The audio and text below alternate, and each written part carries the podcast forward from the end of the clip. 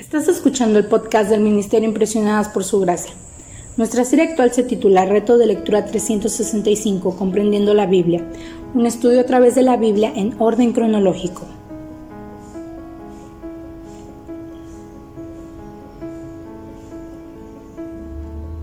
El reto de hoy es leer Joel capítulo 1 al capítulo 3, por lo que te animo a que puedas abrir tu Biblia y nos acompañes en este episodio a estudiar la Biblia.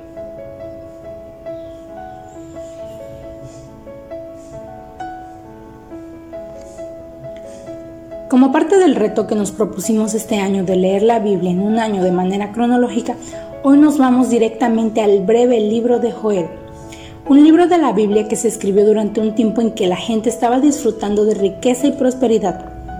La vida les era tan buena que empezaron a olvidar sus necesidades acerca de confiar y obedecer a Dios.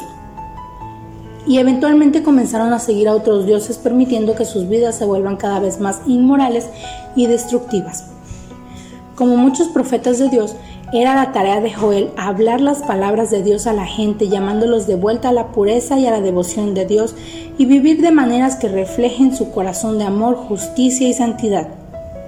Como ya leímos anteriormente, el pueblo de Israel había sido rescatado de una vida de esclavitud en Egipto y traído a la tierra de bendición por Dios. Pero con el paso del tiempo se habían vuelto cada vez más inmorales e infieles a Dios.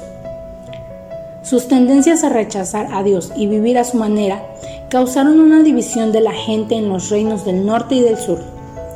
Joel fue uno de los muchos profetas que Dios usó para guiar, alentar, corregir y advertir al pueblo de Dios que vive en Judá, para que permanezcan fieles a la relación especial que Dios tenía con ellos. Al leer este breve libro podemos caer en cuenta que al igual que Israel, podemos quedar atrapados en una situación abrumadora en la que todo parece estar viniendo en contra de nosotros.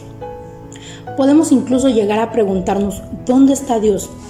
Pero Dios quiere que sepamos con certeza que Él cuidará de los que siguen confiando en Él.